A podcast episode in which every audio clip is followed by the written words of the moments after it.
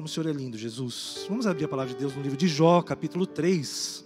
Vou tentar ler bem rápido aqui esse monólogo de Jó, no momento em que ele estava numa agonia, num sofrimento de dor intenso, uma semana nessa situação de dor, com os amigos ali olhando para Jó, e a situação de Jó era tão difícil, as chagas, coçando com telha, é, a dor que ele sentia de ter perdido, o Patrick falou aqui no começo, né, dos dez filhos que ele tinha, a esposa dele desesperada. Os amigos chegaram na frente daquele homem e ficaram sete dias e sete noites sem saber o que dizer para ele. A Bíblia fala que ele estava irreconhecível, ou seja, a doença foi tão terrível que deformou Jó. Chagas, talvez, uma elefantíase, uma doença tão terrível que você olhava para a pessoa e falava: não é Jó, impossível. E aqui começa o capítulo 3, é um monólogo, Jó falando né, é, de si mesmo. Esse, esse capítulo é essa história de Jó falando com ele mesmo, é um monólogo de Jó.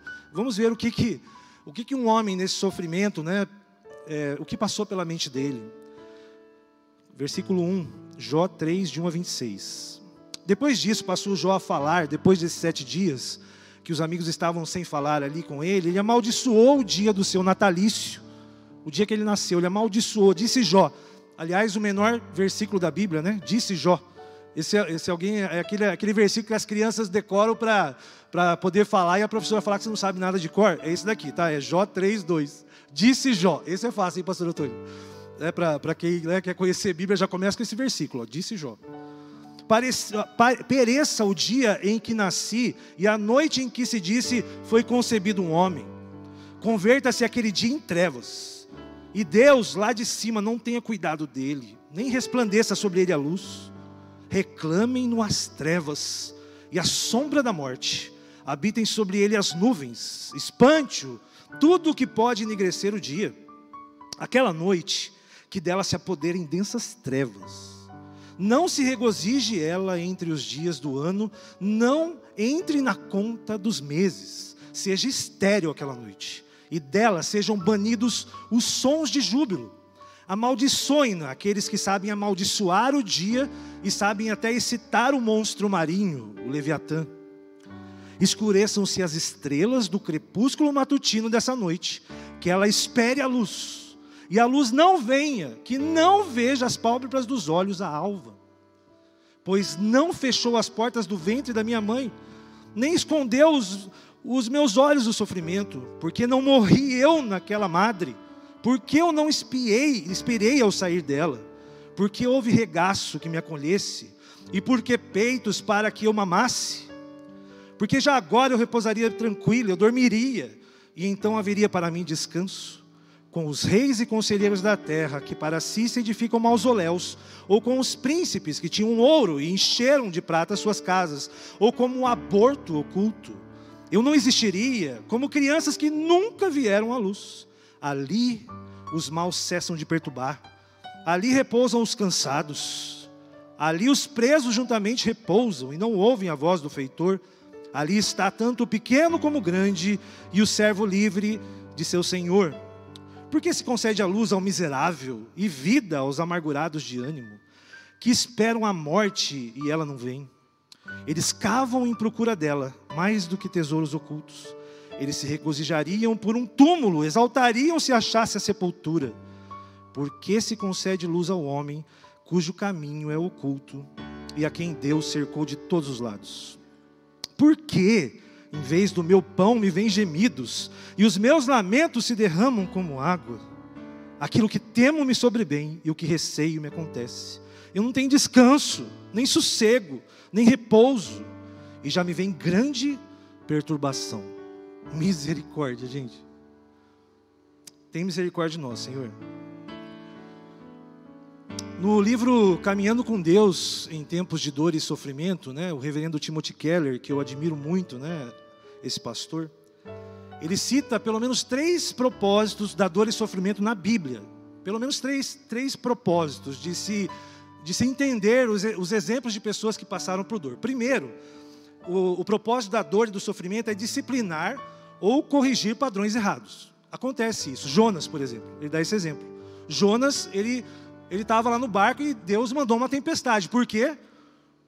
Porque ele desobedeceu. Então ele estava enfrentando ali um, né, uma situação fruto de um problema dele. Então estava tendo aquela dor e sofrimento por conta disso. Outra coisa, né, é, para prevenir erros futuros e não corrigir erros passados. Deus, não adianta, não tem como você corrigir erros do passado, ele já passou. Mas Deus às vezes permite dor e sofrimento, sabe para quê? Para corrigir erros futuros. O caso de José, por exemplo. Quando os irmãos vêm e falam: Olha, José, a gente não queria ter feito isso, né? Seu, nosso pai pediu para você nos perdoar. Aí José fala: Olha, não se preocupem, meus irmãos, porque o mal que vocês me fizeram se tornou em bem tudo aquilo que José passou, vendido como escravo, sofrendo tudo aquilo, foi para salvar a família dele no futuro. Então o sofrimento às vezes acontece para prevenir né, erros futuros. Olha que situação. E no último caso, seria para levar a pessoa a amar a Deus com mais fervor, simplesmente porque em Deus é. Amém, meus irmãos? Às vezes não tem motivo nenhum, é o caso de Jó. Até o Papa Gregório aqui, que é um teólogo do, do início dos séculos aí, ele afirmava que o sofrimento de Jó pertence a essa, a essa parte de, de ensino, que o sofrimento e a dor levam a gente a amar mais a Deus, levam a gente a conhecer mais a Deus. Esse é o tipo de situação que Jó vivia, e se é certo disso, no capítulo 3, que a gente lê hoje, como eu, di, como eu disse, é um monólogo de Jó que estava sofrendo em sua integralidade do ser. Ele sofria tudo que alguém pode sofrer: perdeu sua família, suas coisas, perdeu a saúde, perdeu a esperança. Difícil, né? Viver assim. Era assim que ele estava, né? Ao ponto, meus irmãos, de ele amaldiçoar o dia em que ele nasceu. Ele disse: esse dia podia não ter acontecido. Seria melhor, eu não teria experimentado o que eu experimentei se eu não tivesse nascido. É isso que ele quis dizer. Ele quis dizer que deveria ter sido um dia de trevas, onde é, Deus pudesse ter tirado ele do calendário. É isso que ele falou assim: olha, podia não existir. Que nem o dia 29 de fevereiro. Tem uns, tem uns anos que não existe.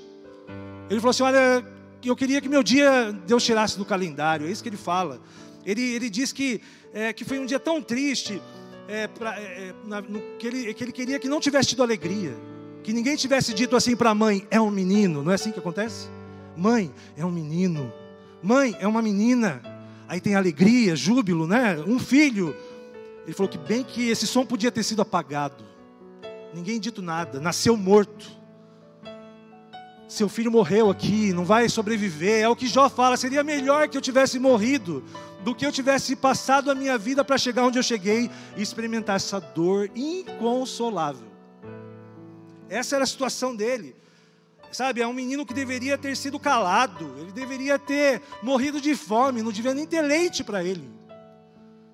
De tanta dor que ele estava sentindo, era melhor que eu pudesse ter talvez até nem existido.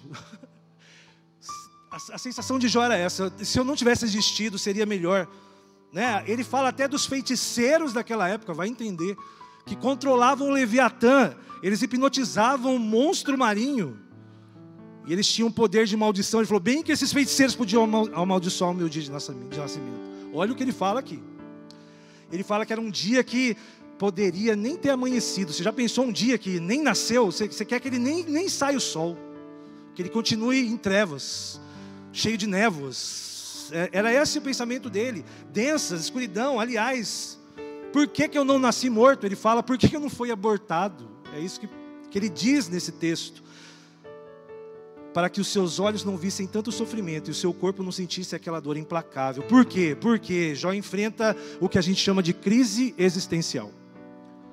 Esse é o tema de hoje. O tema da palavra de hoje é crise existencial. Na verdade, meus irmãos, muitos de nós passamos por essas crises, sabia? Muitas pessoas, né, na sua meia idade ou até antes, a gente passa por uma crise existencial.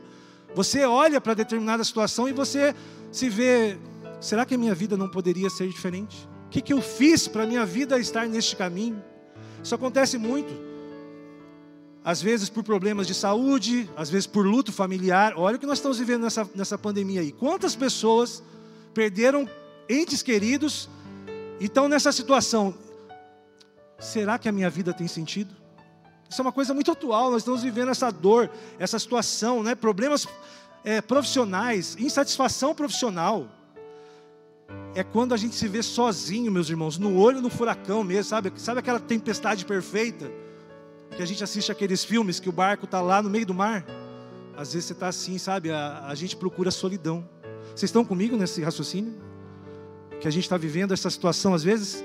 Às vezes você quer ficar só, né? E muitas pessoas sofrem de ansiedade. E o país, antes da, o nosso país, o Brasil, antes da pandemia, a OMS, que é a Organização Mundial da Saúde, já dizia que nós éramos os países mais ansiosos do mundo. Você imagina hoje o nível de ansiedade do brasileiro? A situação que nós estamos vivendo. Sabe, é, existe uma escola de filosofia que se chama existencialista, e ela diz o seguinte: é, a crise existencial é um momento no qual o ser humano questiona os próprios fundamentos da sua vida. Se esta vida possui sentido ou propósito. Então, quando você olha para Jó, você entende que ele não vê outro sentido para a sua vida a não ser no que ele tinha, no que ele possuía. Isso é uma, é uma questão que os próprios psicólogos defendem. É quando você não vê propósito para sua vida nem valor. E Jó se viu nesse momento da vida dele. Não tenho tudo que eu achava que era importante para mim se foi. Por que, que eu nasci? Lembra de Hamlet, gente? Alguém já ouviu falar de Shakespeare aqui? Hamlet fala ser ou não ser. É uma crise existencialista. Ele era príncipe da Dinamarca. A Dinamarca não, atendia, não entendia ele, ele não entendia a Dinamarca. E ele fala: ser ou não ser? Uma situação de família difícil que ele estava vivendo. Né? A mãe dele, que era rainha, casou com um tio que matou o pai dele. Aí o, o príncipe diz: ser ou não ser? Eis a questão. Ou seja, por que, que eu estou aqui? O que, que eu estou vivendo? É uma questão do ser humano, né? É, inclusive, é, Jean Paul Sartre, né, que é um dos filósofos aí mais mais fortes desse pensamento existencialista, gente, ele fala, sabe o que, que ele fala?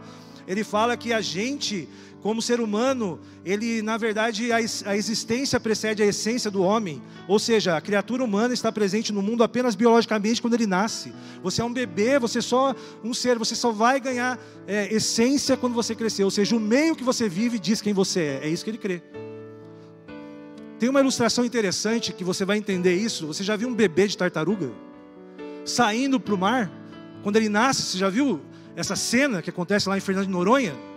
Já viu isso, gente? Essa, é, é, ela já nasce já do, quase do jeito que é a, a tartaruga, que é a mãe dela. Ela já vai para o mar, ela quer nadar. Ela enfrenta predadores, ela tem que chegar até a praia, mas ela sabe, ela tem um instinto, né? Agora o bebê humano não. o bebê humano, se você deixar ele no berço, ele vai morrer. Nós somos frágeis, né? a nossa cria é frágil, precisa da mãe, não é assim? Precisa do pai, precisa trocar fralda. Nós não somos tartarugas, nós somos assim, somos pessoas frágeis. O ser humano é frágil e por isso a gente, é, quando a gente se dá dessa situação que estamos em fragilidade, nós esmorecemos. Nós não temos fundamento. Uma pessoa sem fundamento, ela vai uma hora ou outra afundar. Concordam comigo, meus irmãos? Se você não tem fundamento, alguns sintomas aí, né, dessa situação de crise existencial, pode ser antes, depois ou durante. Se você tiver em alguma situação dessa aqui, depois a gente vai orar por você, tá bom? Mas ó, depressão, privação de sono, isolamento prolongado, insatisfação com a própria vida, um grande trauma psicológico, solidão, isolamento, diagnósticos graves, né? doenças terminais na sua vida, se você não vê sentido de viver, né? Algumas pessoas vão até o suicídio por isso, porque elas não, não têm sentido na vida. Então, assim, a crise existencial pode gerar até um atentado contra a sua própria vida. Olha que situação. Sabe, é, catástrofes climáticas né, que você enfrente, perder a compreensão da dimensão né, das coisas e, e você já não compreende mais nada. Essas são situações que a gente vai ter na nossa crise existencial. Nem sempre acontece no meio da vida. Mas, pastor, como que a gente pode ver a graça de Deus num texto como a gente leu? Se você prestou atenção, é um texto de dor, concorda? É um texto de que você está amaldiçoando. Como que a gente pode ver aqui, né, a graça, né? É, como que a graça de Deus a gente pode ver nesse texto? Porque, meus irmãos, a Bíblia, ela quer nos mostrar sempre a graça de Deus sobre a nossa vida, amém? Quando a gente lê, Deus está querendo falar com você. Jó está no sofrimento, ele tem seus medos, né? Tudo que ele tinha medo aconteceu lamentos, é, ele não tinha mais descanso, não tinha sossego, não tinha repouso. Ele se considerava um homem perturbado, é o que ele diz aqui: eu estou perturbado, eu não estou mais conseguindo, meu sofrimento fica latejando, estou coçando com telha. Onde está a graça nessa história? Meu irmão, a graça está no dom da vida. Se aquele homem estava sentindo dor, ainda tinha esperança. Se aquele homem passou por tudo aquilo, ele estava podendo falar, ele ainda estava vivo. E a gente sabe que a vida é um dom de Deus. Amém, meu irmão? Se você está aqui hoje nessa manhã, você recebeu um presente de Deus. A gente foi no velório da Adriana, né? Uma irmã muito querida do Esquadrão da Vida, do nosso, do nosso grupo Resgate no Lar. Uma irmã que lutadora, meus irmãos. Eu fui visitar várias vezes, conversei horas com a Adriana, horas. Eu ia lá no esquadrão conversava com ela. E ela falava da dor dela, fazendo a, a quimioterapia, às vezes tinha que fazer via traqueia. Que lutadora, meus irmãos, que lutadora. Se fosse homem, dava para chamar ela de Jó, uma lutadora. Mas a esperança para Adriana acabou essa semana porque ela faleceu. Todos nós vamos falecer um dia. Enquanto você está vivo, há esperança, meu irmão. Essa é a graça, minha irmã, desse texto. É a graça de Deus, é a vida. Não desista enquanto você tem fôlego de vida. Enquanto Deus está te dando um gás para você caminhar, meu irmão, não desiste, vai em frente. Vai em frente, porque é isso é que Deus quer. Porque quando você começa a entender o caminhar de Deus, meus irmãos, Deus usa a tribulação para te colocar num trajeto, o trajeto para você ter de novo a esperança. Que maravilha! A tribulação é o primeiro degrau da esperança. Essa é a verdade. Tanto é que lá em Isaías fala: Mas os que esperam no Senhor renovam as suas forças, Isaías 40, 31, sobem com asas como águias, correm e não se cansam, caminham e não se fatigam. Espera no Senhor. Espera, meu irmão, porque é, você só está passando pelo teste do tempo. Se for promessa de Deus, vai chegar na sua mão. Aguenta. Aguenta. Seja, entenda que a vida é um dom de Deus, é um presente. Se alegre só por você estar vivo, porque a morte já já não se resolve. Se você para os mortos não precisa mais resolver nada. É o que os, o pessoal do, dos existencialistas falam: morreu, acabou. Mas quem tem fé sabe que a razão, a razão ela vai até aquele dia, até o dia que nós estávamos ali com o Adriano, naquele caixão ali. Ali acabou para quem é existencialista, para quem é ateu. Mas se nós e Adriana, que é uma pessoa de fé, nós sabemos que ali é só o começo da eternidade, meus irmãos. O cristão cheio de fé não encontra com a morte, ele encontra com Jesus. Porque Jesus já venceu a morte, a morte já foi derrotada. Quando Deus nos chama, a sua senha, meu irmão, eu tenho a minha senha. O dia que Deus chamar, eu não tem como, ninguém vai, ninguém vai impedir. Estava conversando, né, pastor Antônio, tem pessoas que chegam lá e voltam. Eu não, se eu estou lá, eu não quero mais voltar. Deus, minha decisão é ficar por aqui mesmo, concordo com o pastor Antônio, eu não voltaria não. Chamou a senha, meu filho, a vida eterna, não tem nada melhor que isso. Essa é minha fé, eu espero que seja sua. Espere ansiosamente pela vida eterna com Deus. Não tem nada melhor do que isso. Nada melhor. Paulo nos ensina sobre isso, sobre essa caminhada para você chegar até a esperança. Você quer saber o, o roteiro aí? Quem quer saber o roteiro? O roteiro para chegar à esperança. Eu vou te dar aqui, ó. Ele fala assim, ó, lá em Romanos 5:4. Aliás, em Romanos 5:3, e não somente isso, mas também nos gloriamos nas próprias tribulações, sabendo que a tribulação produz perseverança, e a perseverança, experiência, e a experiência, esperança. Ora, a esperança não confunde, porque o amor de Deus é derramado em nosso coração pelo Espírito Santo que nos foi otorgado. Amém, meus irmãos? Aí a gente não está mais confuso. Que bênção! Jó, apesar da sua tribulação, ele ainda tinha o presente de Deus. Não só ele, mas a esposa dele, estava viva. Sabe o que isso quer dizer? Que Deus falou: você vai ter descendência, meu irmão. Ele não sabia disso. Mas Deus está falando: eu deixei a sua esposa também, vocês são uma só carne. Você ainda vai ter filhos, Jó. E foi assim que aconteceu, a gente sabe disso. Porque Deus é o Deus da misericórdia, meu irmão. É mais ou menos assim, é como se é, a esperança fosse um produto final de uma linha de produção. Vocês estão comigo aqui? Olha, é como se o processo começasse na, na, na tribulação. Pega essa aí, ó. A tribulação, pastor Bruno, é a matéria-prima. dessa linha de produção, sabe? Você pega a tribulação, ela é a matéria-prima da linha de produção de Deus. A tribulação ela, ela, vai, ela vai sendo moldada, recortada pela fé. Ela vai sendo trabalhada e ela se transforma em perseverança. Só que a perseverança são várias peças. Várias peças. Se você olhar para essas peças, às vezes ela, ela, ela não faz sentido, mas a linha de produção de Deus continua. E Ele vai te dando essa perseverança, e de repente a linha de produção de Deus, a, a, as pequenas peças da perseverança vão se encaixando uma na outra. E elas vão se encaixando, se encaixando, ela vai se, se formando, e quando você vê, se dá experiência, você percebe, porque a, as peças se montam, o quebra-cabeça se monta e você tem a experiência. Meus irmãos, quando você passa pela experiência, você, você sente Deus com você. Esse processo vai te levar, às vezes está passando um processo de dor, ele está te levando para uma experiência com Deus. Ele está te levando para você conhecer as profundezas do conhecimento. Deus está te levando para mais fundo.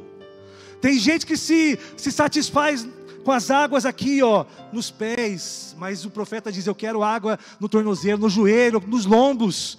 Não tenha medo de conhecer as profundidades de Deus. Amém, meu irmão? Essa experiência, sabe o que acontece? Tribulação, perseverança, presença de Deus. Não é maravilhoso isso? Experiência com Deus e daí a experiência é o motor. A experiência você coloca ali no motor e funciona, sabe o que? A esperança. Mas os que esperam no Senhor renovarão as suas forças. Quando você chega nesse, nessa fase, você começa a ter uma força motriz. E a coisa começa a se mover na sua vida, meu irmão. E Deus começa a abrir as portas. Deus começa a abrir. É uma engrenagem difícil às vezes de funcionar. Toma posse aí, meu irmão, mas vai funcionar, sabe? Ela vai funcionar. Parece que é difícil, parece que está fazendo barulho. Mas não, você já está esperando em Deus. Ele vai te renovar em nome de Jesus. Paulo fala para Tiago, Paulo é uma das poucas pessoas que menciona Jó na Bíblia. Ele fala lá em Tiago 5,11: Eis que temos por felizes os que perseveram firmes. Amém, meus irmãos? Feliz quem persevera. Tendes ouvido a paciência de Jó, e vistes que fim o Senhor lhe deu porque o Senhor é cheio de terna misericórdia e compassivo, maravilhoso. Meu irmão, Deus, ele não tem só misericórdia. Deus, ele é carinhoso, terno, sabe ternura? Deus, Deus gente, Deus é, é ursinho. Deus é, ele é terno, ele, ele é carinhoso. É, ternura, gente, é, é como que uma uma tristeza suave. Melhor coisa, viu, Isaac? Sabe suave na nave? Deus é suave na nave, brother. Sabe, Deus é assim. Coisa suave. De tanta misericórdia. Essa palavra diz que vem das entranhas de Deus, a misericórdia que Ele tem por nós. É, é, é a essência de Deus é ter compaixão de nós. Por isso que Ele nos, não nos abandona. Por isso que você pode esperar no Senhor, nessa manhã. Esperar no Deus terno, Deus carinhoso. Espera, espera por Ele.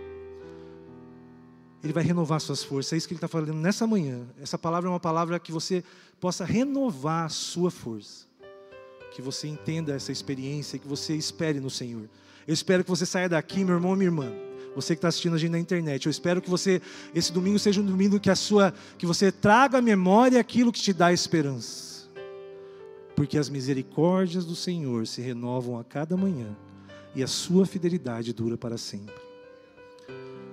Essa é a graça desse texto de desgraça. Essa é a ação de Deus na pior, no pior momento de um ser humano.